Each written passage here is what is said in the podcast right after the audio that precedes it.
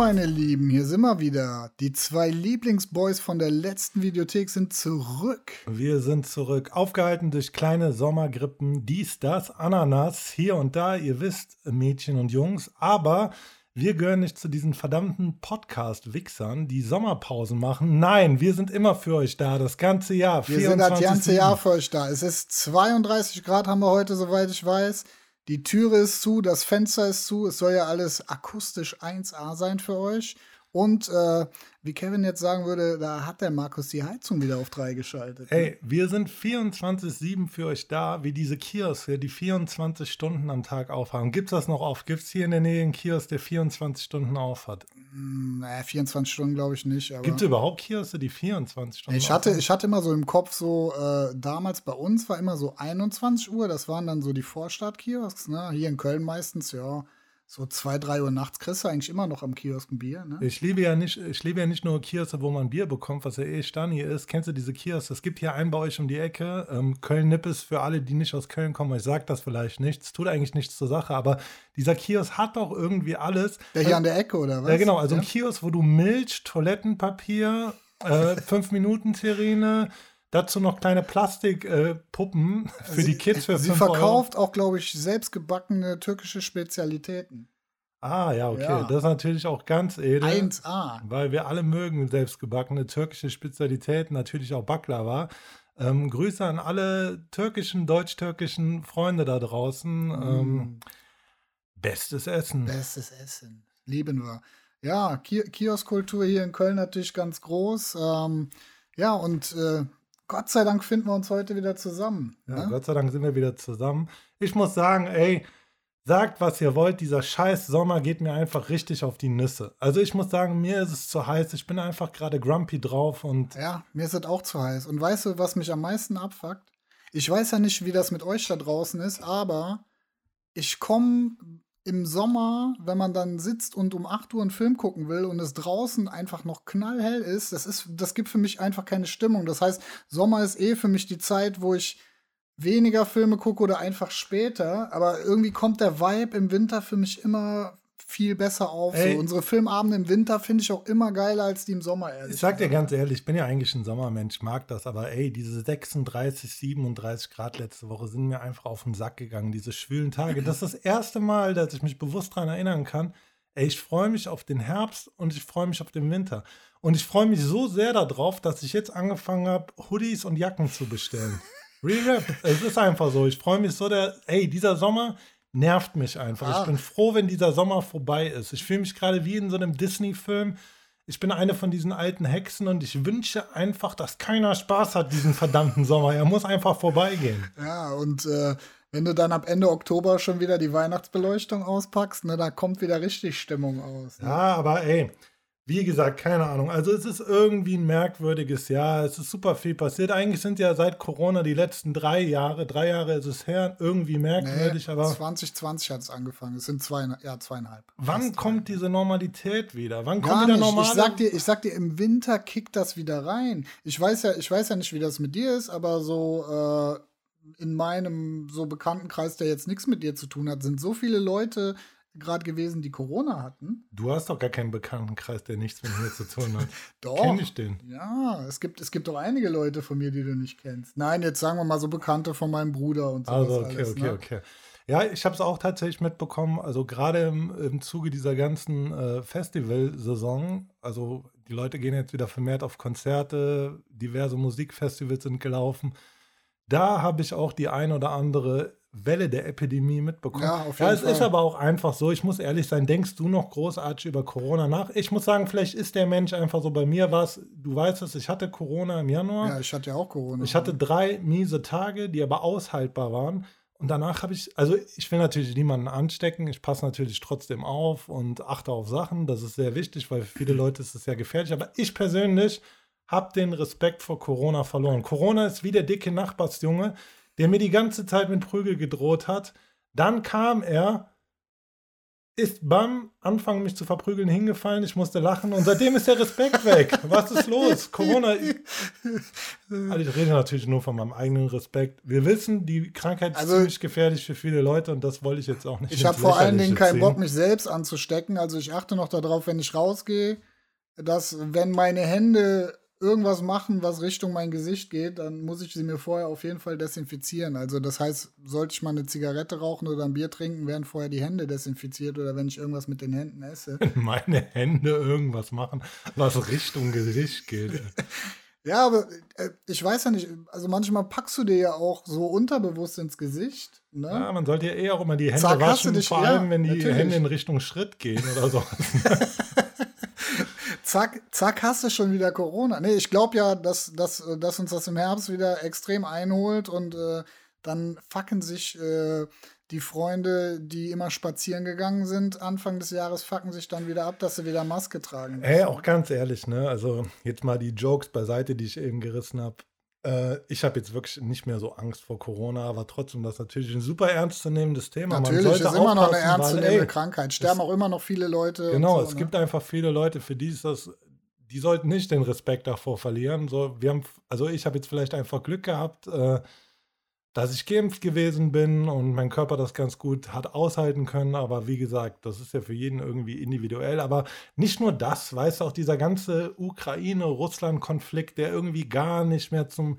Die Welt ist einfach gerade verrückt. Ich meine, die Welt ist wahrscheinlich immer verrückt, Seit aber zweieinhalb Jahren ist sie aber richtig verrückt. Nee, ich glaube auch, das Ding ist, wir Europäer oder wir Deutschen neigen ja auch dazu, oft arrogant zu sein. Also es geht ja eine Menge Scheiße auf der Welt ab. Nur wenn das weit weg ist, haben wir nicht das Gefühl, dass uns das betrifft, glaube ich oft. Also Ja. auch einfach unterbewusst nicht. Aber mir von der Ukraine kann man ja jetzt nicht sagen, ist weit weg. Ne? Also da, deswegen betrifft uns das wahrscheinlich hier viel mehr, weil ehrlich gesagt, wie weit ist das weg? So weit wie Barcelona. Ne? Ja, der Deutsche neigt ja dazu, erst sich aufzuregen, wenn die Spritpreise höher gehen. Ja. Und jetzt ist natürlich Ja. die Frage, wie sieht das aus? Wir alle heizen mit Gas. Äh, werden wir, Oh, der Winter wird, äh, wird Wenn- kalt. werden wir komplett broke gehen oder ähm, Ja, werden wir Lagerfeuer auf den Balkonen anzünden? Was werden wir weiß. machen? äh, die Regierung hat doch gerade investiert mit 30 Prozent in diese Firma. In welche Firma? Ja, das ist so eine Firma, die, glaube ich, äh, Gas in der Nordsee fördert. Ah, hätte die Regierung mal besser in was Cooles investiert wie Amazon oder so und irgendwelche nice neuen Formate machen. Ja, es geht ja um die Sicherung der Gasbestände, ne? deswegen ist schon nachzuvollziehen, aber ja, sich weiterhin äh, von fossilen Brennstoffen abhängig zu machen, kann nicht die Lösung sein. Was könnten gute Energie. Meinst du, das wird irgendwann passieren, wie bei den Avengers-Filmen, dass wir irgendwelche verrückten Steine finden, so Thanos-mäßig, die eigentlich alles können? Warum hat Thanos eigentlich diesen Schnipsel mit dem Finger und alle Leute sind weg Scheiß gemacht? Man hätte ja auch ziemlich coole Sachen damit machen können. Warum hat Thanos nicht mit seinem verdammten Finger geschnipst und Spritpreise sind billig? Ja, das, äh, das weißt du nicht, aber nein, also wie gesagt, du bist ja, obwohl äh, Infinity War fandst du doch auch gut. Was, was soll denn das Marvel-Gefronte hier schon Ich wieder muss an einfach sagen, ey, gar kein Hate an all die Marvel-Fans, aber ich konnte einfach nie viel mit Superhelden-Comics anfangen, außer mit Lobo. Lobo fand ich ziemlich nice. Aber auch da, wenn es um Comics ging, haben mich dann eher so Horrorsachen gekickt oder so.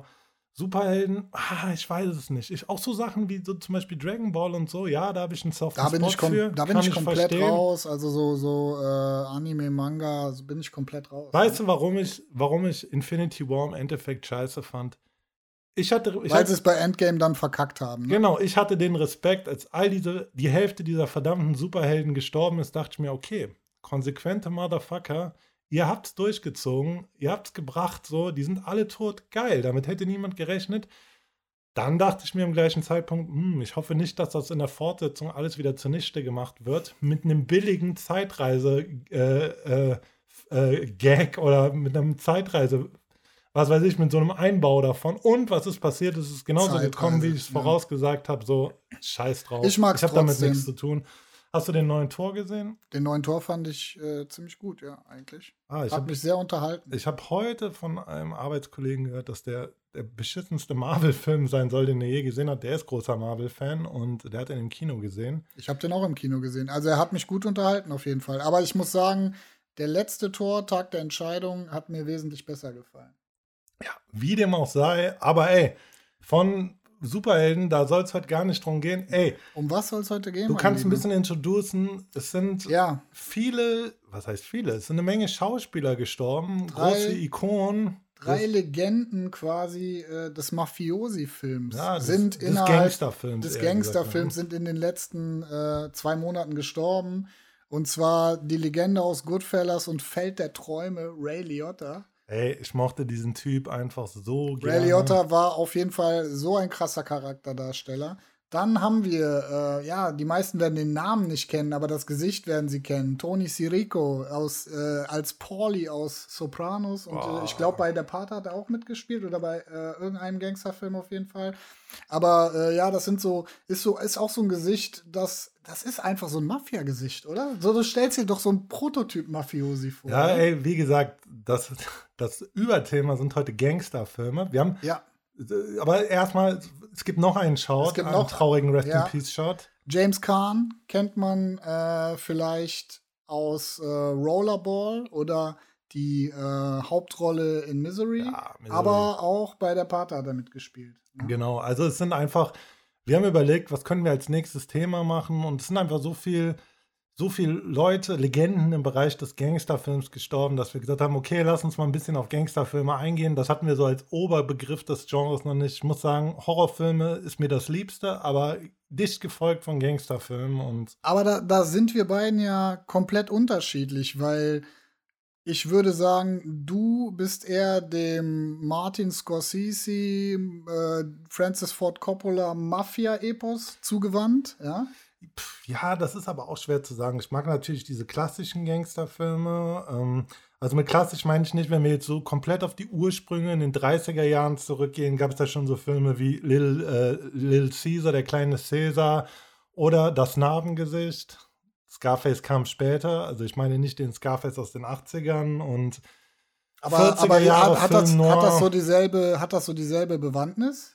Das Narbengesicht und Scarface dann Boah, das weiß ich gar nicht. Ich habe den Film nicht, ich habe das Original nicht gesehen. Es kam ja, wie gesagt, 40er Jahre noch Film Noir, 60er Jahre viel New Hollywood Shit. Aber für mich, wenn ich von Klassikern spreche, meine ich halt so 70er Jahre mit der Pate, so der Anfang, also der Boom des klassischen Gangsterkinos. Ja, also ich, ich beschreibe die immer als Mafia-Epen. Ne? Also, weil das ja auch Filme sind, die von der Länge her sehr ausschweifend sind und ähm, es wird ja, sag ich mal, eine geradlinige Geschichte erzählt. Und mein Sweet, äh, Sweet Spot oder mein äh, Favorite Gangster-Movie ist ja eher so ähm, die Guy Ritchie Gangsterkomödie. Muss ich aber auch sagen, habe ich auch Liebe für, wenn man jetzt im weitesten Sinn fassen würde, ist ja irgendwo auch vielleicht noch äh, Pulp Fiction, ein Gangsterfilm, der auch so mehr in die Sparte mit, also es ist halt so, man muss sagen, so bei diesen klassischen Gangster-Flicks, sagen wir jetzt mal so der Pate, Goodfellas Casino, wir gehen da gleich noch drauf ein,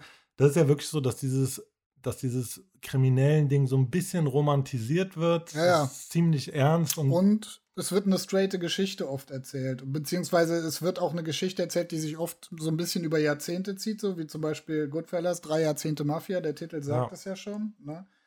Und- Ja, aber wie gesagt, ich habe auch Liebe für Guy Ritchie-Filme und vor allem, da werden wir heute nicht so drauf eingehen, aber ich möchte es euch jetzt schon mal ans Herz legen. Wir werden es auch auf den Tresen legen. Der Tresen. Äh, Übrigens in unserer Spotify-Beschreibung, da findet ihr den Tresen. Da ist alles verlinkt für euch. Ich habe auch Liebe für die ganzen Yakuza-Streifen, vor allem Takeshi Kitano, Outrage und äh, ja, guckt euch das auf jeden Fall an ist ein bisschen, da müsste man jetzt noch mal in einer, in einer Sendung, in der Serie, in einer Folge noch mal komplett drauf eingehen. Aber der Also- Takeshi Kitano aus äh, Takeshis Castle übrigens, Der ist äh, der Schauspieler oder Regisseur? Regisseur und, Schau und äh, äh, Hauptschauspieler, also Main Character in dem Film, hat aber auch selber geschrieben und ja, ist auch ein Dreiteiler, eine sehr gute Reihe. Also wie gesagt, komischerweise, du kennst ja von dir selber wahrscheinlich mich ganz viele Menschen, sonst wären ja diese True Crime Sachen nicht so in. Ich finde dieses ganze kriminelle Ding irgendwie super interessant. Also auch so Gefängnis-Dokus, Dokus über die Ja, die Mafia. finde ich auch interessant. Ja, ja, Dokus über Fall. irgendwelche Kartelle. Also nicht, dass ich das geil finde, das ist natürlich schrecklich so, weil ja auch Leute an allen Enden und Ecken die ganze Zeit gekillt werden, auch viele Unschuldige, aber Ja, aber gibt, trotzdem übt das so eine Faszination es gibt aus. ja was anderes. Äh, bei den meisten Sachen äh, wird, wird das Verbrechen ja nicht romantisiert, sondern wird ja eher so gezeigt, wie es ist. Und ich glaube einfach, dass uns als Mensch generell äh, die dunkle Seite des Menschen so äh, auf eine abschreckende Art und Weise fasziniert. Das ist ja so, irgendwie ist das so eine komische Faszination. Also, warum guckt man sich gerne Morddokus an oder sowas, ne? Ah, Ich, also ich muss sagen, so, so zum Beispiel diesen ganzen Profiler-Scheiß mit irgendwelchen so Massenmördern, das finde ich relativ, also wie gesagt, an den Leuten kann ich nichts so glorifizieren, das finde ich nicht nice. Aber ich kann zum Beispiel so aus der Jugend oder wenn man das erste Mal Gangsterfilme, diese vom Tellerwäscher zum Millionär-Story von irgendeinem Verlierer, der sich dann so mafiamäßig hocharbeitet und dann natürlich auch nur Leute umbringt, die im selben Spiel sind. Man weiß, worauf man sich einlässt. Da hatte ich dann eher so diesen Hang, diese Charaktere cool zu finden.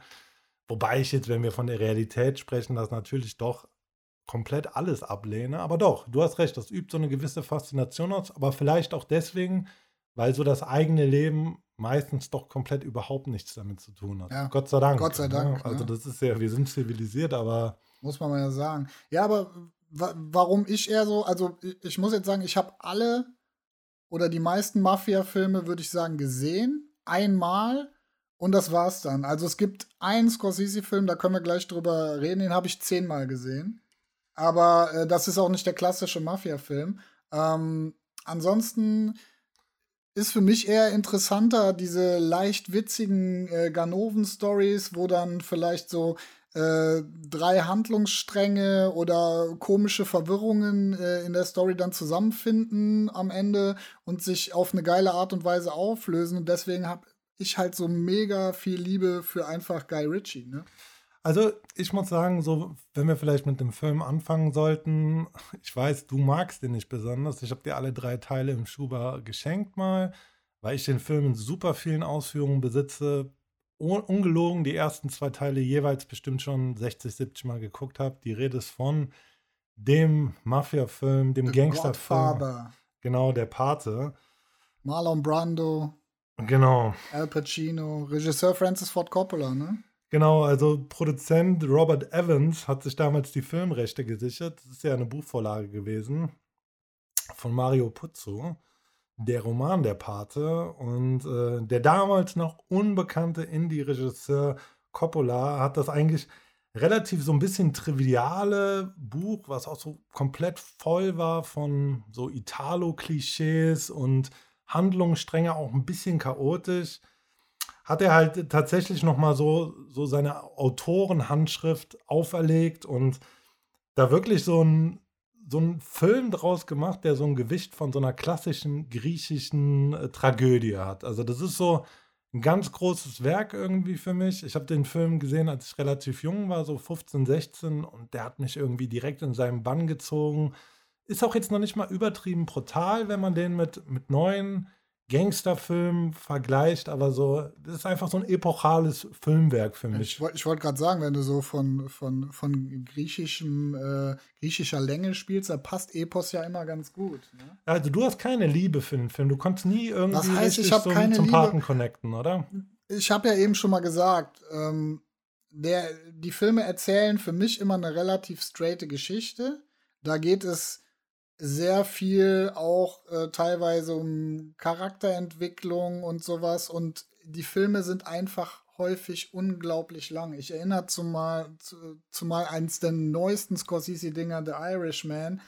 Also das ist halt, manchmal hat das so eine Art von Langatmigkeit für mich. Das kann ich mir dann einmal angucken und dann war es das für mich. Ja, aber da sind wir wieder bei dieser Diskussion zum Beispiel. Wir haben beide drüber geredet. Wir sind große Fans der Serie. Passt vielleicht auch so ein bisschen ins Thema Better Call Saul. Und auch da werfen mir ganz viele Leute dieser Serie so eine gewisse Langatmigkeit vor. Mich persönlich kickt die Serie wie seltene Serie zuvor. Ich würde die tatsächlich höher als Breaking Bad, äh, Breaking Bad ranken. Ist so für mich eine der besten Serien aller Zeiten, was Charakterentwicklung, was Kameraarbeit, was eigentlich alles angeht, ist für mich eine klare 100 von 10. So, und da sagen halt auch ganz viele Leute, ja, ich muss mich da durchquälen. Ich kann das, ich kann, ich kann das nachvollziehen, muss ich dir sagen, weil ich habe Better Call Saul relativ äh, kurz nach Breaking Bad angefangen und man erwartet natürlich, dass das genau in diesem Tempo und mit diesem Pace weitergeht. Aber ich habe die Serie das erste Mal geguckt, bis zur fünften Staffel. Alle Staffeln dann immer so im Abstand von einem Jahr. Und jetzt äh, zur Einstimmung auf die letzte Staffel habe ich alle fünf Staffeln noch mal am Stück geguckt. Und ich muss sagen, wenn man da noch mal mehr so auf die Details achtet, ist das überhaupt nicht so. Also die Serie ist so wahnsinnig gut, das ist Geil. einfach unglaublich. Und die braucht ihre Längen. Das ist halt so, ich glaube, man, es hat mit Sehgewohnheiten zu tun von vielen Leuten. Also ich bin ja mit 35 nicht alt, aber ich bin halt mit Classics irgendwo aufgewachsen. So Geschichten wie Spiel mir das Lied vom Tod, auch ganz lange Sequenzen am Anfang, wo nicht geredet wird. Deswegen, ich habe halt Liebe für sowas.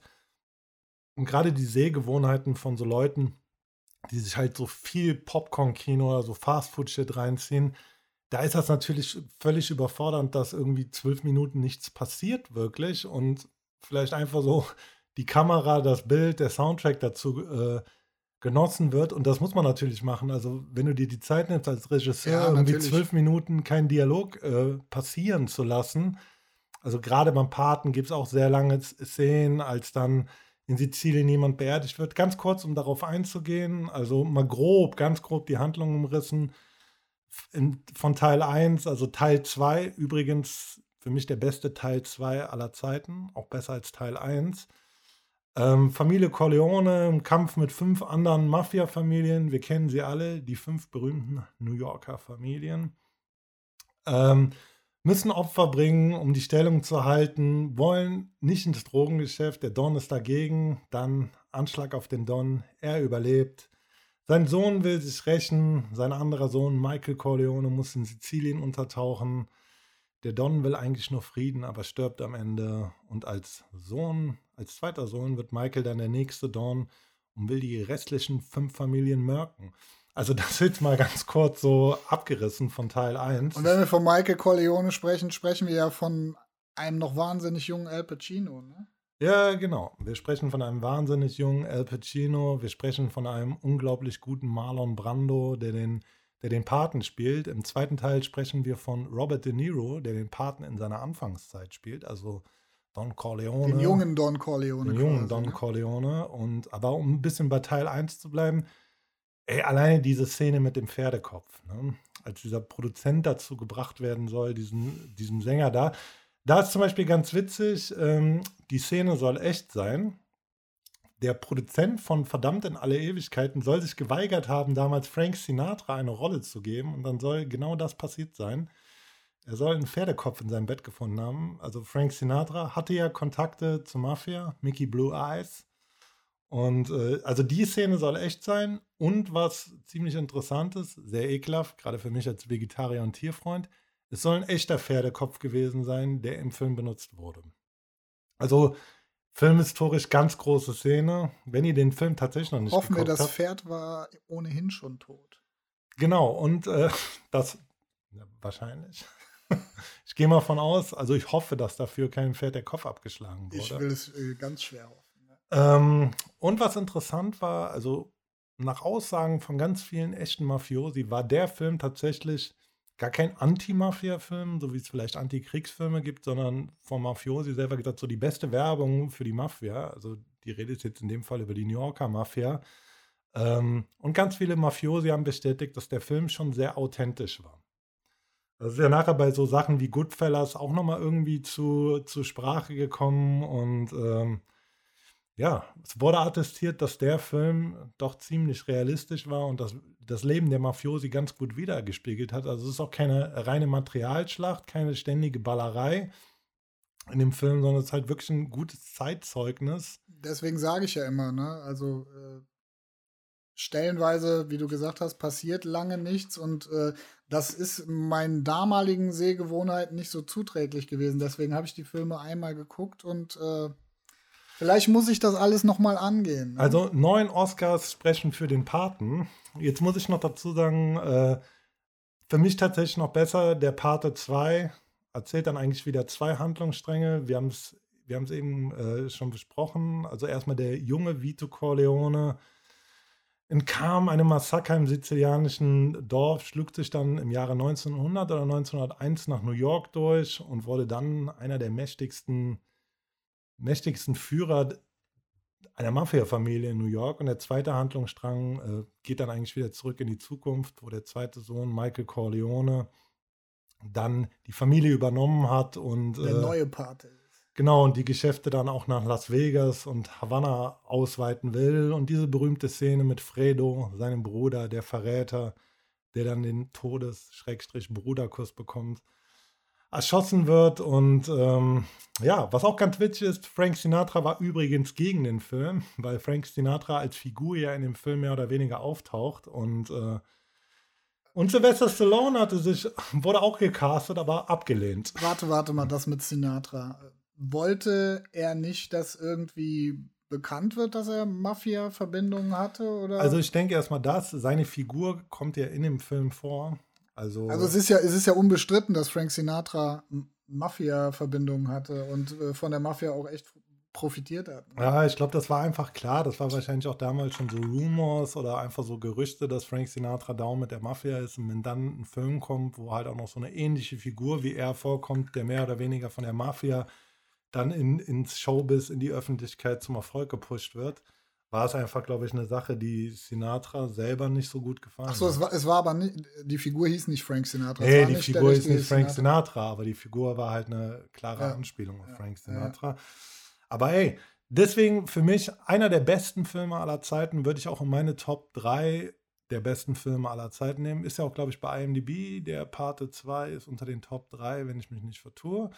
Und ähm, aber damit wir so eine gesunde Mischung hinbekommen, lass uns die Bälle ein bisschen hin und her spielen, bevor ich jetzt mit diesen klassischen Coppola und Scorsese-Filmen weitermache. Aber lass uns doch noch einen Fun-Fact zu Francis Ford Coppola droppen. Ja. Wer ist sein bekannter, overactender Neffe? Nicolas Cage. Nicolas Cage. Der ja eigentlich, ich glaube, auch Coppola heißt. Und Nicolas Cage ist nur sein äh, Künstlername quasi. Ich ne? habe ja irgendwie Liebe für Nicolas Cage. Also Er hat Nicolas Cage ist ja verdammt broke gegangen, ne? hat auch ziemlich viel Geld für ziemlich viel Scheiße Ja. ausgegeben. Es gibt ja dieses Gerücht, dass Nicolas Cage so ein Dinosaurier-Skelett gekauft hat, glaube ich, was er dann wieder zurückgeben musste, aber sein Geld nicht mehr bekommen hat. Ja. Das ein Saurier? Ich, ich nicht glaube, das hat er selber mal gesagt, ja. Also es, ist, äh, es gibt äh, so ein Video, kann man auf YouTube mal schauen, da ähm, geht Nicolas Cage ins Internet und äh, beantwortet in den Foren quasi als er selber so Fragen und Rumors, die da aufkommen. Und er hat wirklich mal für mehrere Millionen teures äh, Skelett gekauft, hat das dann an irgendein Museum zurückgegeben, aber sein Geld dafür hat er nie zurückgesehen. Ey, also ich respektiere Nicolas Cage dafür, dass er einfach jetzt so in den skurrilsten Horror-B-Movies gerade mitspielt und das aber auch teilweise rockt. Also es gibt Ja. viele Sachen, wir haben die Farbe aus dem All geguckt zusammen. Das war scheiße. eine Lovecraft-Neuverfilmung. mir, hat das- mir hat der Film nicht besonders gut gefallen, aber ich habe die Bücher gelesen, das ist natürlich auch schwer daran zu kommen. Aber man darf auch seine Legacy nicht vergessen. Ey, ja? aber auch Sachen wie Mandy heutzutage, Tage, also so psychedelischer Fiebertraum von einem Horrorfilm, ziemlich krass gewesen. Ähm, so ein LSD-Trip auf ja, LSD-Trip auf einem von einem Film und ähm, ziemlich dope. Also da kommen gute Sachen noch raus. Ne? Und wie du sagst, seine Legacy. Ja, man darf nicht vergessen, Con Air im Körper des Feindes, 8 mm. Ähm, The Rock ist ja auch einfach ein geiler Film. Der hat viele geile Action-Movies gedreht. Ne? Ich muss sagen, 8 mm ist, mal davon abgesehen, dass es natürlich ein 1A-Top-Film ist, glaube ich, wahrscheinlich sogar der beste Film, den ich je mit Nicolas Cage gesehen habe. Ja, würde ich glaube ich auch sagen. So. Ja. Also ganz düsteres Ding, aber ey, so komm, mal, komm, mal von Coppo, komm mal von Coppola mal äh, ins England, komm mal, mal zu Guy Ritchie. Vielleicht erstmal so zu Guy Ritchie was gesagt. Also mh, vielleicht wusstet ihr das noch nicht, aber bevor er ähm, quasi sich dem Film zugewandt hat und Regisseur war, hat er tatsächlich auch für 90er Techno-Stars vorher Musikvideos gedreht, namentlich hier zum Beispiel Marusha und Westbam. Ja, und auch für andere Dance-Acts hat er auf jeden Fall äh, Videos gedreht. Und ähm, Ey, auch für Madonna war das für, eigentlich. ja, er war ja doch mit einem, er Ja, war ja. doch mit Madonna verheiratet. Also ich glaube, er hat erst ein Video für Madonna gedreht, nachdem er mit ihr verheiratet Ah, war. okay, okay. Die haben sich, glaube ich, 2000 oder 99 oder so haben die sich schon kennengelernt. 2001 hat er für Madonna ein Video gedreht und 2002 ja auch diesen unsäglichen Liebesfilm äh, für mit Madonna, Stürmische Liebe, Swept Away. Oh also Gott. ganz grausam. Da hat er ja auch ganz viel schlechte Kritik für bekommen. Aber vorher hat er natürlich äh, ein meiner Lieblingsfilme gedreht. Also es ist wirklich für mich eine 10 von 10 der Film und äh, das ist Snatch. Snatch, ey, Snatch ist auch für mich super großer Film, so, so das englische Pulp Fiction irgendwo. Brad Pitt in einer seiner geilsten In, Rollen. also das ist hands down eigentlich die beste Rolle, die Brad Pitt je gespielt hat. Ne? Also ähm, Ey, aber da, deswegen muss ich auch sagen, ey, ich habe für die Filme genauso viel Liebe für, wie für diese klassischen Gangsterfilme. Auch Bube, Dame, König, Gras ist schon so ein Film, wo ich gesagt habe, ey, super geil, geile Dialoge und bei dem Film ist halt geil. Es äh, sind, glaube ich, äh, drei Handlungsstränge, die parallel laufen. Und äh, der eine ist äh, zum Beispiel der Handlungsstrang von Turkish, der so ein Boxpromoter ist. Und ähm, der hat so einen Wohnwagen gekauft und äh, ist irgendwie so übers Ohr gehauen worden. Und zwar von äh, One Punch Mickey, das ist Brad Pitt, das ist so ein nuschelnder, in Anführungsstrichen, Gypsy. Ob das heute noch so politisch korrekt ist, das zu sagen. Ja, weiß wahrscheinlich ich nicht, aber ich glaube, in Amerika ist das sowieso, äh, in England, in Amerika ist das sowieso ein bisschen was anderes, weil hier Tyson Fury nennt sich ja auch der Gypsy King, berühmter Boxer, Ah, okay. Schwergewichtsweltmeister. Auf jeden Fall äh, hat er sich dann äh, überreden lassen, so mit so einem dicken Boxer, der George heißt, dass er da hingeht und äh, quasi mit ihm boxt und dann soll er ein bisschen von seinem Geld zurückerhalten. Und äh, Brad Pitt knockt ihn halt einfach mit einem Schlag so kaputt, dass er ins Krankenhaus äh, geht. Und äh, dann ist natürlich der Gangsterboss Bricktop, der äh, vorzugsweise seine, ja, sag ich mal, Kontrahenten ausschaltet und den Schweinen zum Fraß vorwirft. Das ist dieser Typ mit dieser dicken Kasallbrille, ja. Ah, Dass man Schweinen zum Fraß vorwirft, haben wir dann erst wieder im letzten Hannibal Lecter-Teil gesehen. Auf jeden Fall, ähm, ja, sagt er, er, er soll jetzt für Ersatz sorgen und der Ersatz soll dann dieser äh, One-Punch-Mickey sein. Der soll aber in einer gewissen Runde K.O. gehen. Das macht er aber nicht und knockt den Typen, gegen den er boxt, auch mit einem Schlag sofort aus. Ähm, kriegen dann noch mal quasi eine Galgenfrist und ähm, äh, ja, soll in der vierten Runde dann K.O. gehen. Ja, der andere Handlungsstrang ist äh, der von äh, Benicio del Toro, der so ein spielsüchtiger äh, Juwelendieb ist und einfach so einen riesigen Diamanten gefunden hat. Äh, der wird dann quasi überfallen und gekidnappt von, von äh, so zwei anderen Dudes, so schwarzen Dudes und ähm, ja, wird dabei auch leider Gottes erschossen und äh, der Hund von diesen Dudes frisst einfach auch den Diamanten und äh, dann ein dritter Handlungsstrang äh, ist noch hier mit, ähm, wie heißt der, Schu Sch der, der Fußballspieler noch, der Schauspieler Vinnie geworden? Jones? Genau, mit Vinnie Jones, ähm, der namentlich hier ähm, Bullet. Bullet Tony heißt, genau, ja. Und dann gibt es am Ende auch diese, diese berühmte Szene, wo er da sitzt mit seiner Desert Eagle und sagt, Ja. äh, dass auf meiner Desert, dass auf meiner Knarre Desert Eagle steht und auf 2.0. eure-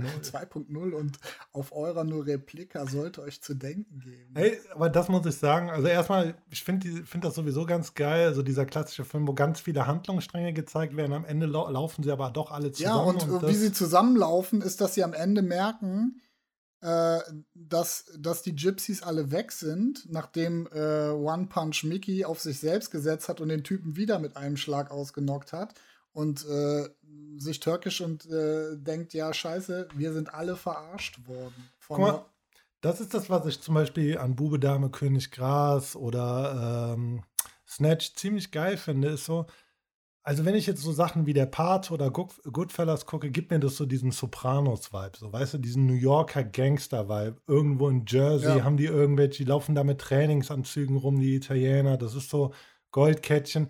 Und ich finde, Snatch schafft das so richtig, diesen Londoner Gangster-Swagger irgendwie so auf Film zu pressen, weil das ist einfach alleine Vinnie Jones, einfach so, Vinnie Jones sieht halt aus wie so ein Hooligan-Assi, also es war ein Profifußballer, der verkörpert alles für mich so, an was ich denke, wenn ich an halt aus britische Gangster, Gangster, ja, denke. genau, genau. ja. Und das ist halt so, also auch wie, wie die Jungs rumlaufen, natürlich so vom britischen Hooligans kennt man das, diese, dieser Casual-Look. Das ist etwas ganz anderes zum Beispiel als diese Italo-Gangster in New York der 60er, 70er, 80er. Das ist dann halt viel Trenchcoats und ja, einfach super. Ist halt, ist halt was näher dran an uns, ist vielleicht auch ein bisschen europäischer, das Ganze. Ne? Vielleicht fasziniert es mich deswegen ein bisschen mehr. Ja, voll. Also gerade so muss man ja sagen, wir hier als Kölner und so, wenn du an sich Deutsch bist, das ist ja, ist ja eine andere Form so dieser Kriminalität oder sagen wir mal diesem, dieser Look und dieser Style, den Kriminalität vielleicht damals hatte, als das jetzt in New York war. Also das war für uns ja immer weit weg. Und ich meine, hier gerade in Köln, gab ja auch Köln, also ich empfehle euch allen so diese WDR-Doku Chicago am Rhein über so diese ganzen Luden und sowas in den 80ern. Da muss man aber 80ern. auch sagen, die ist stark romantisierend, ne? Weil da sitzen ja auch Polizisten drin und da sagt man, ja, die kannte man früher, ne? Und dann, dann war der Schäfers Nas, weißt du noch, als das Kreuz aus dem Dom da geklaut wurde. Ja, ey, natürlich ist das, man, ich meine, die Leute, man lacht da so drüber, dass es romantisierend, aber wir brauchen darüber nicht reden. So, das war dann teilweise Menschenhandel wahrscheinlich oder Prostitution. Also ich meine jetzt nicht in Bezug auf die Kölner Leute so, aber an sich bei Kriminalität. Und nein, natürlich ist das nichts, was zu glorifizieren ist. Und, äh, Aber ich muss sagen, es ist schon eine, ist eine sympathische Doku. Also es, es, stellt so, also selbst die Leute von der Polizei sagen dann, das waren eigentlich sympathische Typen. Und äh, da scheint ja,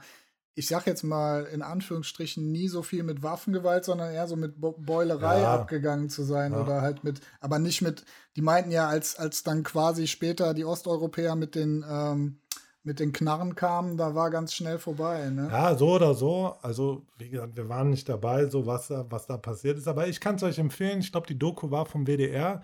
Die hieß Wir sind das Milieu, Chicago am Rhein, glaube ich. Ich habe mir die mal auf DVD gekauft irgendwo. Müsste es vielleicht noch irgendwo. Super Doku. Ja, irgendwo im Internet Bestimmt kriegt ihr vielleicht die DVD oder ihr findet was auf YouTube. War auf jeden Fall eine super WDR-Doku, ziemlich interessant. Also so ein bisschen wie diese ganzen Hamburger Dokus von der Schokobande oder wie hießen die? ne, also da gab es ja auch diese ganzen Luden-Legenden, die dann so hochstilisiert wurden. Ja, es ist Entertainment, aber natürlich, wenn man sich das so mal real anguckt und das runterbricht, ist da natürlich nichts zum Glorifizieren dran. Und aber besonderes Entertainment sind für mich zumindest vier der Guy Ritchie-Filme. Ja, wenn man, wenn man, wenn man das mal so sagt, du hast ja gerade eben auch Bube Dame König Gras erwähnt. Da wollen wir jetzt nicht auch noch irgendwie auf die Story eingehen, aber das sind ja, sind ja so vom, vom, vom, äh, vom Grundprinzip her ähnliche Filme, weil äh, viele Handlungen laufen äh, entweder nacheinander oder nebeneinander ab und äh, oft nimmt er ja auch die gleichen Schauspieler. Jason Statham ist ja oft dabei. Ne? Ja, ey, und ich muss sagen, was zum Beispiel, äh, was Scorsese mit ähm, The Irishman nicht geschafft hat, aber ähm, Guy Ritchie geschafft hat. Also ich fand The Irishman, klar, es war De Niro und so, aber gerade bei dieser Szene, als De Niro dann jemanden verprügelt, hat man schon gesehen, ey, der Typ ist einfach super alt, der spielt sich vielleicht jetzt irgendwie ein bisschen was jünger, aber es kommt halt nicht mehr rüber. So die Luft ist ein bisschen raus. Aber Guy Ritchie hat zum Beispiel mit äh, The Gentleman für mich einen der besten Filme des letzten Jahrzehnts gedreht. Ja, definitiv. Können wir gleich noch zu kommen. Und ja, man muss sagen, Robert De Niro hat sich aber auch selber seinen Legendenstatus in den letzten Jahren auch ein bisschen weggespielt, oder? Und da ist der Irishman vielleicht noch mal so ein Versuch an an so alte äh, legendäre Filme anzuknüpfen, aber das was der ja die letzten Jahre gespielt hat, das ist ja, ja. Das Problem ist einfach bei diesen ganzen Legenden. Also für mich ist ja, wenn du mich fragen würdest, so, wer ist dein Lieblingsschauspieler? Habe ich wahrscheinlich nicht, aber wenn, würde ich wahrscheinlich sagen, ja, Robert De Niro. Schon, weil er halt einfach Sachen gespielt hat, die er perfekt gespielt hat. Und umso mehr tut einem das weh, wenn heute halt oder auch schon vor zehn Jahren irgendeine Direct-DVD-Scheiße mit Robert De Niro rauskommt, wo man sich denkt so, yo, Bro, ich verstehe, dass du Kohle machen willst, aber so, du hast doch bestimmt viel Geld, gib dich doch nicht für so eine Scheiße her, weil nee. du bist wirklich eine lebende Legende, so, wofür? Guck mal, wenn du mal so siehst, der konsequenteste Schauspieler, den es eigentlich gibt, ja. ist Daniel Day-Lewis, Alter. Was der spielt, kriegt einen Oscar und der spielt nichts anderes. Ne? Ja, aber zum Beispiel Leonardo DiCaprio. Spielt Leonardo DiCaprio irgendeine richtige Scheiße? Eigentlich nicht, oder? Nee, eigentlich nicht. Also, äh, ich, also in, in, von den neuen Filmen, ne? Ja, aber auch die alten Filme, wenn du dir auch The Beach anguckst oder Titanic, die sind nicht ja, natürlich nicht so schlecht. Das sind gute Filme. Jetzt mal abgesehen davon, dass Titanic hier äh, hey, da hatte der von James Cameron ist, ne? Das, der ja immer für große, opulente Materialfilme äh, steht quasi, ne? Ja, da hatte er auch noch nicht das Standing, was er jetzt hat, ne? Aber wahrscheinlich ist das halt auch einfach so ein Robert De Niro, der jetzt so über seine Prime voraus war, was willst du denn, also was, wo kannst du den jetzt halt groß mitspielen lassen? Klar, da gab es so ein paar Gangsterkomödien, war ganz nett alles, aber Das ist halt auch schwerer. So ein Leonardo DiCaprio, der ist jetzt in seiner Primetime und so, der hat die besten Filme wahrscheinlich noch vor sich und hat einfach super krasse Sachen gemacht die letzten Jahre. Ja, auf jeden Fall schade mit De Niro, aber kommen wir mal zu einem Classic, wo Robert De Niro auch mitspielt. Rangiert bei mir auch unter den besten fünf Filmen aller Zeiten ist Goodfellas. Drei Jahrzehnte in der Mafia. Oh, Ray Liotta, Rest in Peace, ne? Genau, Martin Scorsese 1990, basiert auf dem Buch Wise Guys, Der Mob von innen. Äh, nach einer wahren Geschichte erzählt das Buch die Geschichte von Henry Hill und der Film auch dann natürlich, also Aufstieg von einem Gangster in den 60er, 70er Jahren.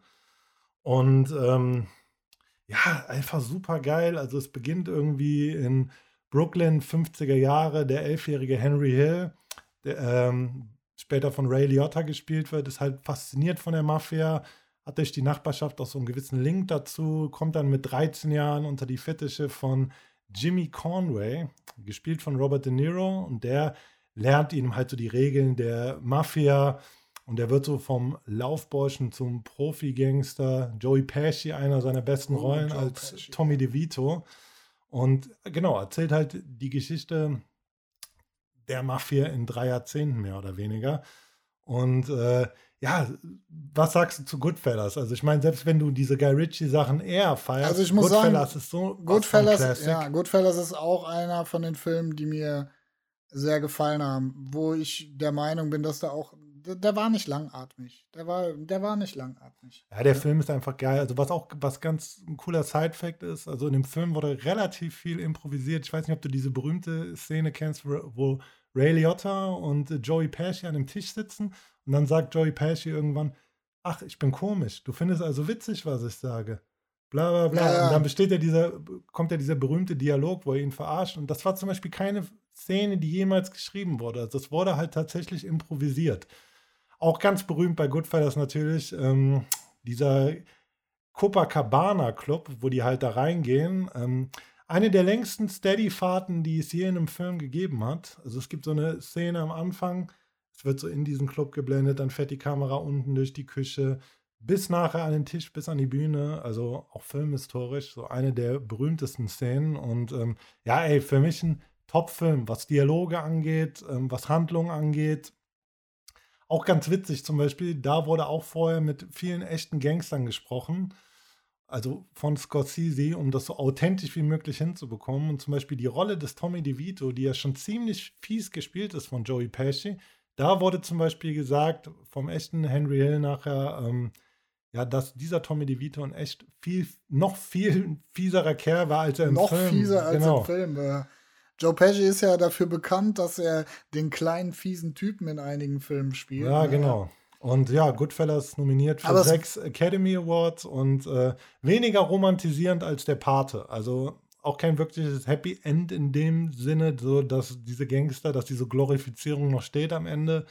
Es geht eigentlich ziemlich ernüchternd für die Gangster aus und das zeigt dann doch eher die Realität und vielleicht auch, dass sich dieses Leben wahrscheinlich gar nicht lohnt. Ich, ich hatte auch das Gefühl, dass der Film sehr realitätsnah ist auf jeden Fall und ähm, einfach einfach ein Top-Film. Also kann man, da kann ich auch nichts anderes sagen. Ist aber auch schon, lass mich rechnen, 13 Jahre her, dass ich den gesehen habe. Das letzte Mal. Genau, und da gibt es halt auch diese berühmte Endszene. Im Endeffekt wird Henry Hill dann zu einem Informant und äh, Ganz am Ende gibt es diesen Satz, ich bin ein durchschnittlicher Niemand, ich werde den Rest meines Lebens wie irgendein Trottel verbringen. Und das lässt dieses ganze romantisierende ja, Kartenhaus ja. dann doch einstürzen, weil er dann in irgendeiner kleinen Vorstadt hängt und nicht mehr der große Gangster ist, der er immer sein wollte. Ja, ey, guckt euch Goodfellas an, kommt auf jeden Fall auf den Tresen. Die meisten werden ihn gesehen haben, falls ihr ihn noch nicht gesehen habt. Einer der besten Gangster-Mafia-Filme aller Zeiten. Aber ey, wir wollten eben darauf eingehen, weil wir die Irishmen dann ein bisschen aus der Zeit gefallen fanden. Guy Ritchie, The Gentleman. Also ey. damit ist ja, guck mal, es gibt vier Filme von Guy Ritchie, die ich herausragend finde. Das sind äh, Bube, Dame, König, Gras, Snatch, Rock'n'Roller und The Gentleman. Rock'n'Roller fand ich scheiße, glaube ich. Fand's echt scheiße? Ja, Rock'n'Roller nee, hat mir nicht so gut gefallen. Eigentlich war der auch recht gut. Äh, ich würde Stopp, aber sagen. Stopp. Ich muss mir ein Glas Wasser aufmachen, bevor du nachher rumschimpfst. Das wäre laut und man hört es auf der Aufnahme. Leute, wir sind auch nur Menschen. Vor allem ist es verdammt warm. Wir müssen auch mal trinken. Genau, auch wir müssen. Also ich, ich würde ich würd die so für mich anordnen. Äh, Rock'n'Roller ist für mich von den guten Filmen noch der schlechteste. Dann ähm, Bube, Dame, König, Gras, dann The Gentleman und dann Snatch. Und das heißt schon einiges. Ich finde, damit hat sich äh, Guy Ritchie echt extrem zurückgespielt. Ne? Ich habe den auch, ich habe den, der ist 2020 rausgekommen, also kurz vor, bevor Corona angefangen hat, habe ich den noch im Kino gesehen. Und ähm, also das ist für mich der beste Film der letzten Jahre und ich habe den dreimal gesehen in der Zeit schon. Also ich muss auch sagen, ich finde ihn unglaublich gut, unglaublich geiler Film, äh, auch perfekt so in diese Zeit transportiert. Also das ist einer dieser Gangsterfilme, der es geschafft hat, so das Aktuelle, so diesen aktuellen Style abzubilden und vor allem auch kein Zufall. Einer meiner liebsten Gangsterfilme, Brügge sehen und sterben. Auch hier finden wir viele Darsteller in ähm, in The Gentleman wieder. Vor allem Colin Farrell, der meiner Meinung nach die beste Rolle in dem ganzen Film spielt. Ja, also Colin Farrell als, als Boxtrainer in dem Film, boah, super gut. Also man kann ja mal kurz an, anreißen, worum es geht. Ähm, es geht um äh, Mickey Pearson, Typ, der sich so ein Marihuana-Imperium aufgebaut hat. Ähm, und er möchte quasi ähm, sein Imperium verkaufen und sich zur Ruhe setzen. Und äh, da gibt es dann ähm, einen äh, jüdischen äh, Kollegen äh, von ihm, der das Business kaufen möchte für, was hat, was war das? 400 Millionen Dollar, Pfund, 400 oh, Millionen Pfund. Ja, und äh, es passieren dann, äh, es passiert dann zum Beispiel ein Überfall auf eine seiner ähm, Farmen, nachdem er die diesem Typen gezeigt hat. Äh, dann äh, will er irgendwie den Preis runterdrücken. Äh, es wird noch anderweitig irgendwie versucht, ihm das Geschäft äh, abzuluxen, zum Beispiel von äh, einem chinesischen Gangster namens Dry Eye, der dann auch später versucht, seine Frau zu vergewaltigen.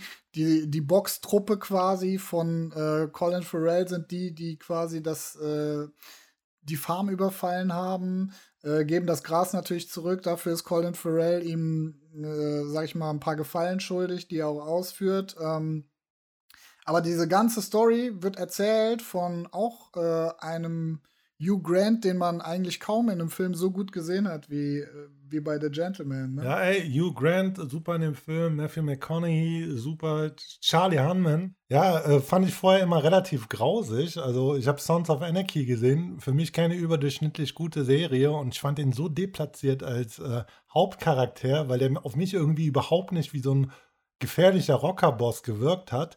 Aber ey, ab dem Film habe ich Respekt bekommen da hat er wirklich eine sehr, sehr geile Rolle gespielt. Er ist auch eigentlich ein guter Schauspieler, kann man nicht anders sagen. Also hier hat er auf jeden Fall, denke ich mal, so auch seine Paraderolle gehabt. Ich kenne gar nicht so viel von ihm. Also ganz ehrlich, ich habe jetzt hab ihn in The Gentleman gesehen. Er hat die Hauptrolle bei King Arthur gespielt, auch in ja, Guy Ritchie-Film zum Beispiel. Ja. Ist King Arthur ein Guy Ritchie-Film gewesen? Ein Guy Ritchie-Film. Also Guy Ritchie hat ja zwischen Rock'n'Roller und ähm, zwischen Rock'n'Roller und The Gentleman. The Gentleman hat er eigentlich nur, sag ich mal, so Blockbuster-Popcorn-Kino gedreht. Also zwei Sherlock, Sherlock Holmes-Filme, ja. dann diesen Codename Uncle, King Arthur und dann für Disney Aladdin. Aladdin mit Will Smith. Mit Will Smith, genau, oh. ja. Und äh, ich finde, so mit äh, The Gentleman hat er sich so richtig auf seine Wurzeln zurückbesonnen und hat, hat damit auf jeden Fall äh, einen der besten Gangsterfilme des letzten Jahrzehnts abgeliefert. Ey, war Fall. The Gentleman soweit ich weiß, war der doch gar nicht im Kino. War das eine Netflix? Ich habe äh, nee, hab den im Autokino gesehen, tatsächlich. Ach so, tatsächlich. Ich dachte, ja. also ich bin eigentlich mal davon ausgegangen, dass das irgendwie so eine Netflix-Exclusive-Produktion war. Nee. Also dafür ist der Film auch ein bisschen zu gut. Ich habe nämlich ja, ey, noch gut. keinen guten Netflix-Exclusive-Film. Äh, war der Irishman keine Netflix? Ach doch, ja. Ja, ey, es, es gibt schon gute. Ich muss auch sagen, also ich, mit meiner Frau, also ich heirate nächsten Monat, deswegen darf ich das schon sagen, jetzt schon mal, vorausschauend, das ist ja nicht wie beim Geburtstag, wenn man vorher herzlichen Glückwunsch sagt, haben wir zum Beispiel im Kino, wir gehen oft in diese Sneak Previews, wo du nicht weißt, was läuft. Und da werden auch teilweise Netflix-Exclusives im Kino vorher ah, okay. schon gezeigt. Also, ja gut, manche, manche Netflix-Exclusives laufen auf, auch im Kino, wie zum Beispiel gerade The Grey Man mit ähm, Ryan Gosling Ist auch so ein. Und so ein Heiner Lauterbach. naja, aber um mal, um mal zurück auf The Gentleman zu kommen. Äh, ich, ich spoiler jetzt, den Film muss man gesehen haben, wer noch nicht gesehen Ey, hat. stopp, du kannst doch nicht spoilern. Das ist ja wirklich ein Film. Also, wenn du bei Goodfellas oder der Pate spoilerst, ich würde jetzt Okay, nicht ich bei lasse The es. Gentleman Okay, ich lasse spoilern. es. Guckt euch an, das Ende. Das Ende fickt einen noch mal extrem gut. Das Ende fickt anders. Aber ey, ganz ehrlich, ähm, definitiv eine Empfehlung. Kommt auf den Tresen. Den Trailer könnt ihr euch anschauen. Wo läuft der Film gerade? Bei Prime oder? Also ich glaube bei Prime, Netflix? ich glaube bei Prime kann man den kostenlos gucken. Ansonsten guck mal bei Netflix. Aber ich meine, äh, es wäre noch bei Prime gewesen. Ich habe den letzten Monat erst geguckt. Hey, ich, ich weiß gar nicht, wie ich darauf komme, dass das Netflix oder ein Amazon Exclusive war. Keine Ahnung. Auf jeden Fall, ja, ich meine, der ist bei Prime. Ich meine sogar, er ist auch bei Netflix.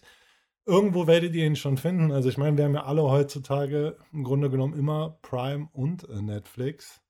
Gönnt euch das mal rein. Also Ey. The Gentleman, wer noch nicht gesehen hat, jedem, dem ich den Film empfohlen habe, äh, hat danach begeistert davon gesprochen. Also es spielt auf jeden Fall in einer Riege mit Snatch, in einer äh, Riege mit Pulp Fiction sogar, würde ich sagen. ja, Also so, definitiv. was so Krimi-Gangster-Filme, also man muss ja dazu sagen, wir können ja sowieso nicht hier dieses ganze Spektrum, ganze Spektrum äh, abbilden. Ihr wisst ja, das ist immer so aus der Lameng, aus der Hüfte herausgeschossen, weil natürlich auch diese ganzen klassischen Filme, ne? also Kalitos Way, In den Straßen der Bronx, Donnie Brasco, also wir schaffen es ja gar nicht so Um in- das mal erwähnt zu haben. Genau, Ja, in diese Stunde, anderthalb jetzt so die ganzen Classics reinzubringen, worüber ich vielleicht nochmal reden will, nochmal kurz ein, anreißen, wenn wir so in diese De Niro, äh, in diese De Niro-Ecke kommen. Warte, Ha- lass mich raten.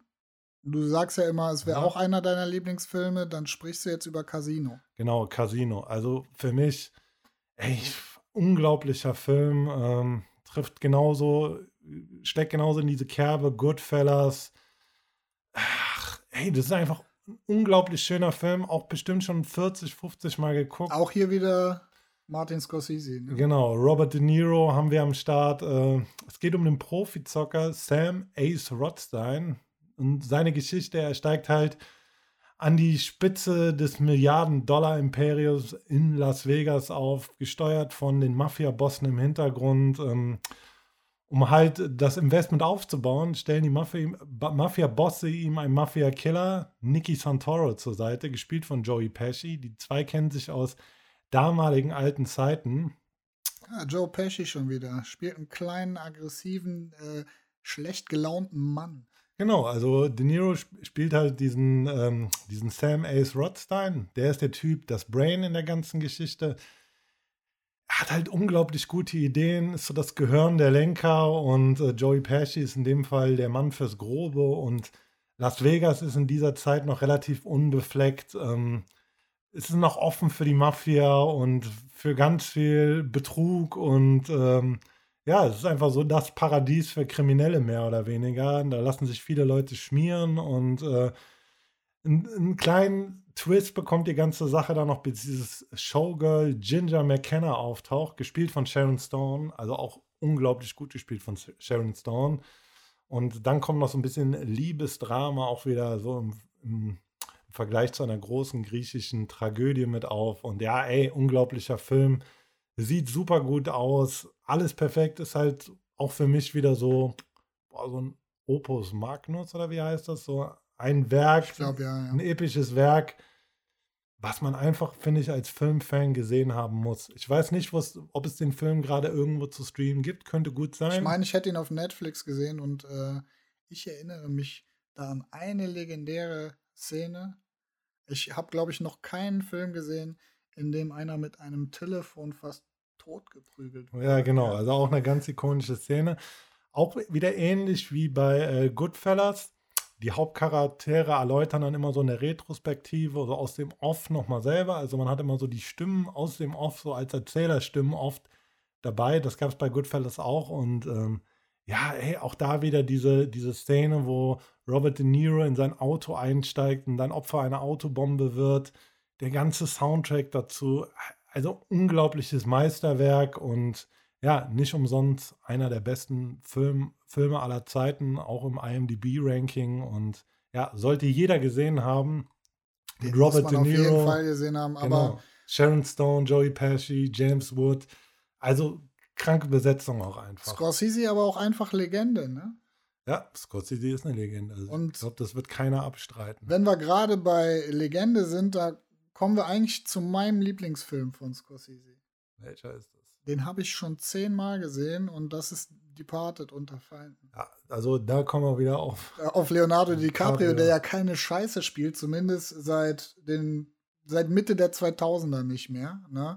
Ähm, ja, also den, den Film, den, den kenne ich in- und auswendig. Also es geht da ein, um einen Jungen quasi, der ziemlich jung an diesen Gangsterboss in Boston gerät, Frank Costello. Und äh, der Ire ist das, ne? Frank Costello ist ja, ein ja, Ire. Es genau. gibt ja die also es spielt halt in. Boston, das ist die irische Mafia quasi, ne?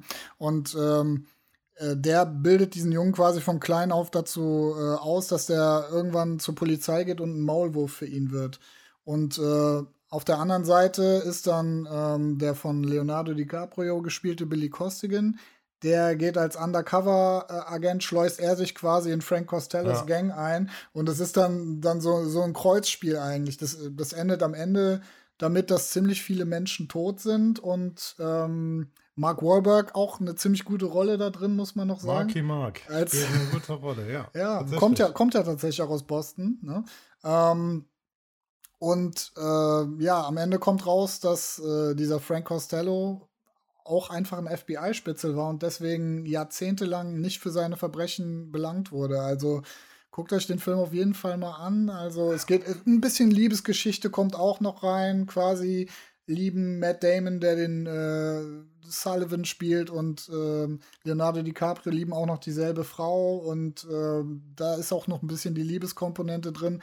Aber es ist für mich halt nicht äh, der typische typische Scorsese Mafia-Epos, weshalb der mir auch so gut gefallen hat einfach. Ne? Ja, was auch ganz witzig ist, auch ein Filmtipp noch am Rande, das ist ja eigentlich mehr oder weniger eine Neuverfilmung vom Ah ja, Hongkonger stimmt, Film ja. Infernal Affairs und äh, könntet ihr euch auch zu Gemüte führen. Sehr guter Film, auch von der Kritik gelobt, also auch auf jeden Fall einen Blick wert. Tun wir neben Departed natürlich auch mal auf den Tresen drauf, Infernal Affairs und äh, ja, ey, wie gesagt, auch für mich Departed auf jeden Fall so Neuzeit-Klassiker und ähm, Man wird schon sagen, der spielt schon so in den 2000ern eigentlich. Ne? Also da, wo er auch rauskam, wird er auch spielen um die Zeit. Ne? 2006. Ja, 2006, ja. Und äh, ja, es ist halt ein bisschen aktueller. Es ist äh, auf jeden Fall auch eine sehr gute Geschichte.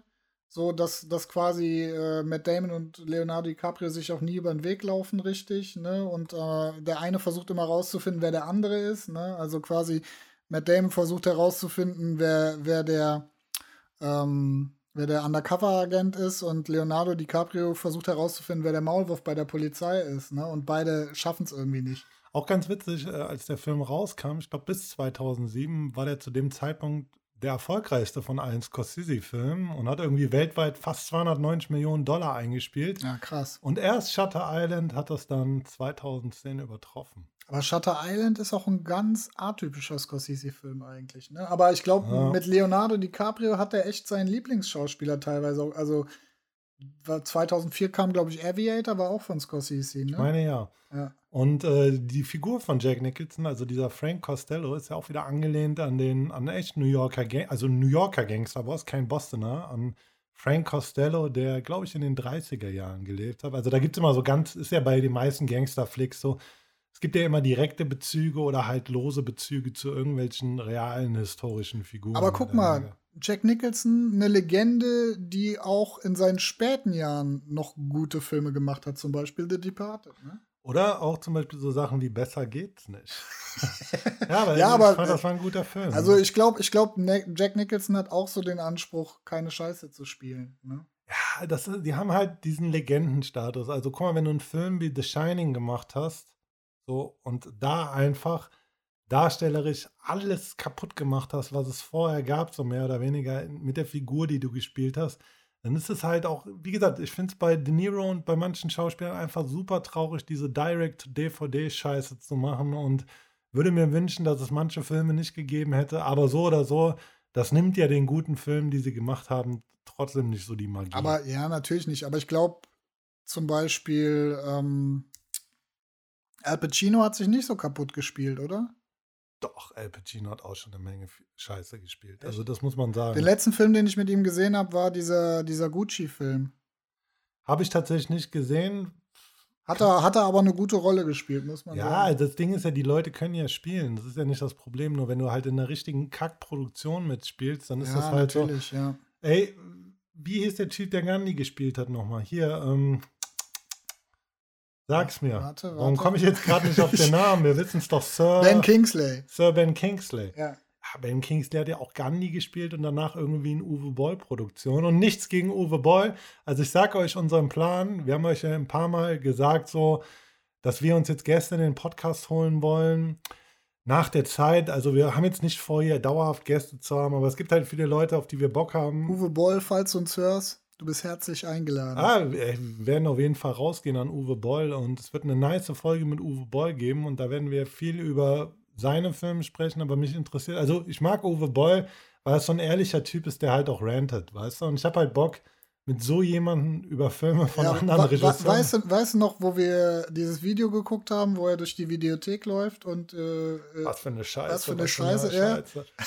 Ja, aber ich glaube, das Problem ist auch heutzutage, also natürlich, man soll immer freundlich zu den Menschen sein. Das ist doch alles schön und gut. Alle sollen sich gut vertragen und Liebe ist immer so die beste Medizin für alles. aber man muss auch einfach mal ehrlich sagen, wenn was absolut Kacke ist. Ja, vor allem, wenn Leute mit Sachen an die Öffentlichkeit gehen. Ich Ja, greife dich ja, nicht persönlich an und sage, ey, mir gefällt nicht, wie du aussiehst, aber wenn du irgendwie Kunst, einen Film, Musik machst, musst du halt auch damit leben, dass Leute das bewerten, weißt du? Also ich meine, dafür, du machst es ja, um Reactions so zu bekommen und da musst du halt auch mit negativen. Und Ja. vor allem musst du damit leben, dass Leute äh, das bewerten und dir Kritik geben, die im Grunde nicht in der Lage sind, das selber zu machen. Ja, also das, da muss man auch mal von weg, dass man immer sagt, ja, aber der hat ja keine Ahnung, der kann das nicht. Jeder hat, jeder hat das Recht, dich zu kritisieren, wenn er was Scheiße findet. Es gibt ganz viele Arten, Art und Weise, auf die man etwas Scheiße finden kann. Ja, aber das Ding ist ja, es geht ja um Sachen, die der Öffentlichkeit zur Verfügung gestellt werden. Also ein Film ist ja dazu da, dass Leute den angucken. Musik ist ja dazu da, dass Leute die hören. Okay, wenn du das nur für dich machst, brauchst du das Zeug nicht zu releasen, dann hörst du für dich selber in deinem stillen Kämmerlein. Aber ab dem Zeitpunkt, wo du irgendwie Medienkunst rausgibst, musst du halt damit leben, dass Leute das bewerten. Und wenn, ich glaube, wenn Uwe Boll über Leute wie Roland Emmerich spricht, die ja sowieso in Millionen schwimmen, dem kann das doch auch scheißegal sein. Natürlich kann das ich dem auch scheißegal sein, kleiner aber Pisser, so sein Kackfilm. ich finde Roland. Emmerich auch scheiße. Ja. Das ist halt diese ganze Katastrophe. Also Roland Emmerich nicht persönlich, ich kenne ihn ja nicht persönlich, aber ich finde seine Filme einfach nicht gut. Ja, ey. Außer Independence Day. Aber ey, wir sind jetzt viel auf Englische, viel auf diese klassischen, aber da gibt es ja noch viel diese Action-like Gangsterfilme und äh, dann ein Film, der uns beide so ein bisschen in Zwiespalt bringt. Also es steht für mich so stellvertretend für eine Art von amerikanischen Gangsterfilm, Scarface von 1983, der Spielfilm von Brian De Palma, Al Pacino in der Hauptrolle. Ähm, und ja, wie gesagt, ist diese relativ frei interpretierte Neuverfilmung des Originals Das Narbengesicht aus dem Jahre 1932, über den wir ganz am Anfang gesprochen haben, den ich aber ehrlicherweise nicht geguckt habe. Ist von Howard Hawks, glaube ich. Habe ich nie gesehen, den Film. Darf ich, darf ich dir kurz meine Meinung dazu sagen? Warte, ganz kurz, bevor du deine Meinung sagst. Ja. Lass mich ganz kurz in drei Sätzen abreißen. Alles klar. Für die Leute, Mach die ihn das. tatsächlich noch nicht Mach gesehen das. haben. Ähm, Tony Montana, kubanischer Einwanderer. 1980 hat äh, Fidel Castro die Auswanderung von 125.000 äh, Kubanern in die USA erlaubt. Die sind dann zum großen Teil in Miami angekommen. Ex-Häftling, ähm, Tony Montana, wird dann vom Tellerwäscher zum Millionär. Also diese klassische Story.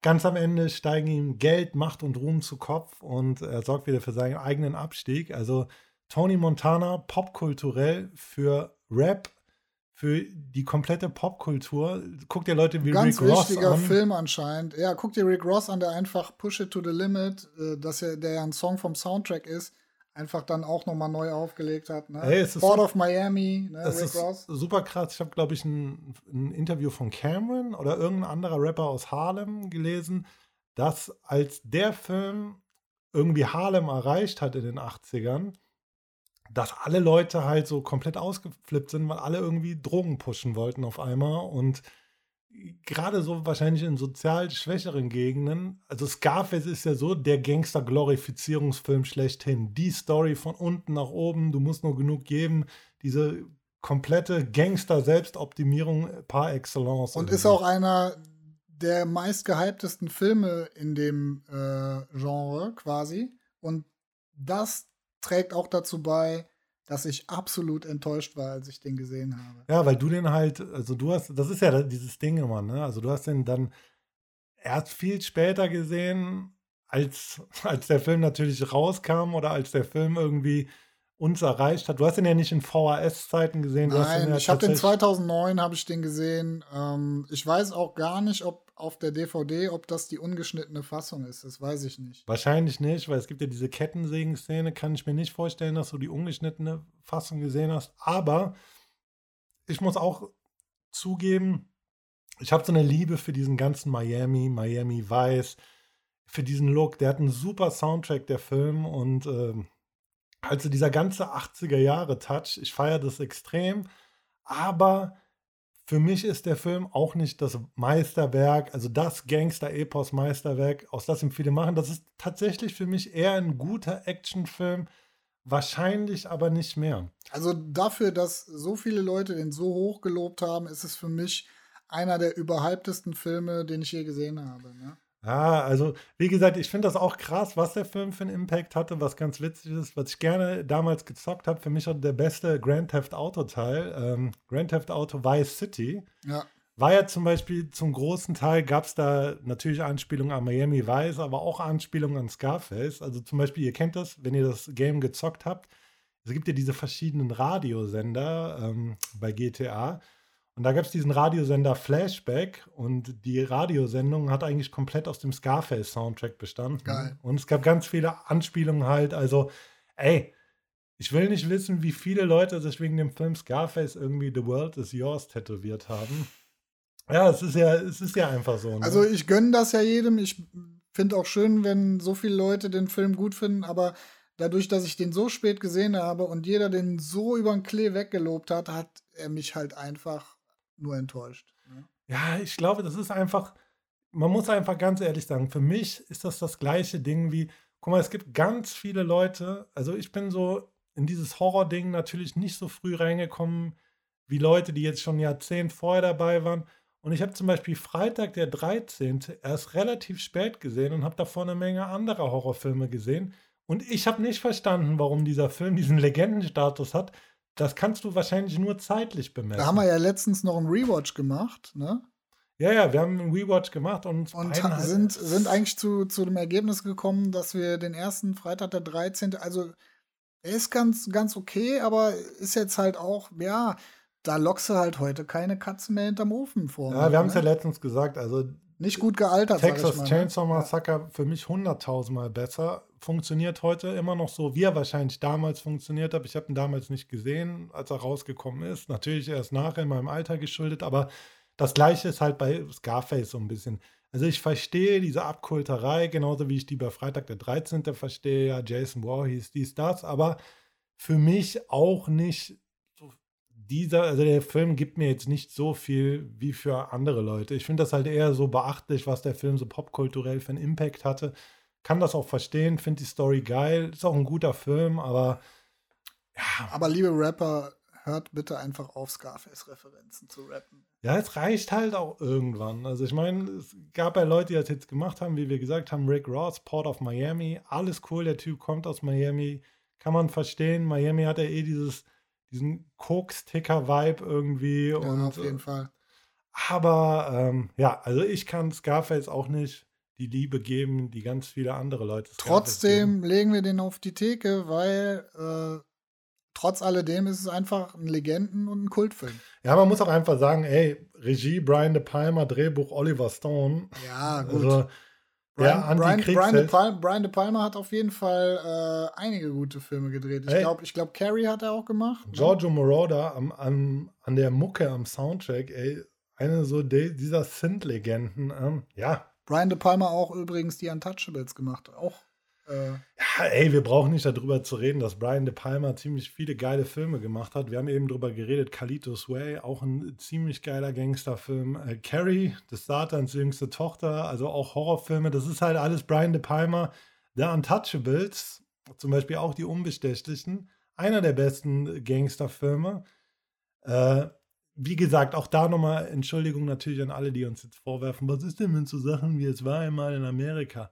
Jungs, Mädels, wir haben nur unsere eine Stunde, Meinung, anderthalb Zeit. Naja, was heißt unsere Meinung? Wie willst du alle verdammten Filme besprechen? Das ist genauso Ja, ja wie jetzt in der letzten was Folge. ist mit Road to Perdition? Ist auch ein super Film, den wir jetzt nicht genannt haben. Ja, also ne? jetzt mal so, unsere wirklichen Favorites, unsere Lieblinge, Scarface einfach mal mit reingenommen, weil das ja wirklich noch so eine andere Ecke ist. Ich würde so in diese Ecke Scarface dann auch so Sachen wie Heat reinzählen, ist natürlich auch so. Heat ist auch nicht mein Ding, aber gehört auch auf jeden Fall dazu. Ist auch ein Film, der von sehr vielen gefeiert wird und äh, immer ein sehr äh, oft zitierter Gangsterfilm. Deswegen äh, gehört er natürlich auch in die Riege der besten Gangsterfilme. Ne? Ey, wie gesagt, es bleibt einfach nur zu sagen, wenn wir uns jetzt so ein bisschen dem Ende nähern, äh, wie immer unsere kleine und doch unwichtige Meinung. Ist einfach mal ein grober Abriss gewesen und äh, fühlt euch natürlich nicht beleidigt, wenn eure liebsten Gangsterfilme da gefehlt haben. Nee, dann schreibt uns, sagt, was sind eure liebsten Gangsterfilme? Könnt ihr, könnt ihr noch mal eure Meinung dazu sagen? Ey, genau, Beispiel, ey, ne? wir haben Ja. gerade überhaupt nicht über asiatische Sachen geredet. Also wie gesagt, ich bin großer Yakuza-Fan, also Yakuza-Film-Fan und äh, natürlich auch so Gangsterstreifen von John Woo und sowas.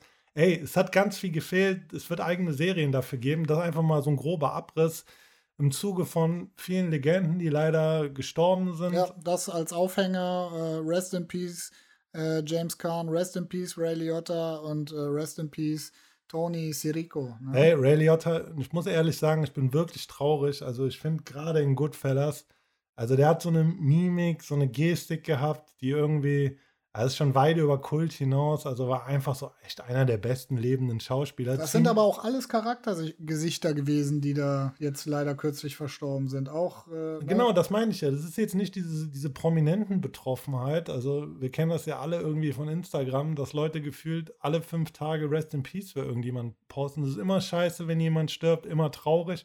Aber man kennt die Leute ja nicht persönlich. Aber zum Beispiel bei Musikern, die ich wirklich feiere, oder Rest in Peace Young Dolph übrigens, äh, einer Rest in meiner liebsten Rapper aus Memphis gewesen. Oder wie im Falle jetzt Ray Liotta. Da ist man halt einfach traurig, dass da dann keine Musik oder in dem Fall keine neuen Filme mehr kommen. Und ähm, ja, weil man die Sachen wirklich geschätzt hat und aber viele gute Werke hinterlassen. Und ey, in dem Sinne, auch für diese Temperaturen da draußen, ich, wir wissen beide, man guckt einfach nicht so viel Filme wie im Winter oder wie im Herbst. Aber es geht ja bald wieder los und guck mal, mit welchem Einsatz wir hier sitzen, ja. Ich bin nass geschwitzt, ja, aber Ja, für euch sind wir immer dabei. Ne? Genau, für euch sind wir dabei.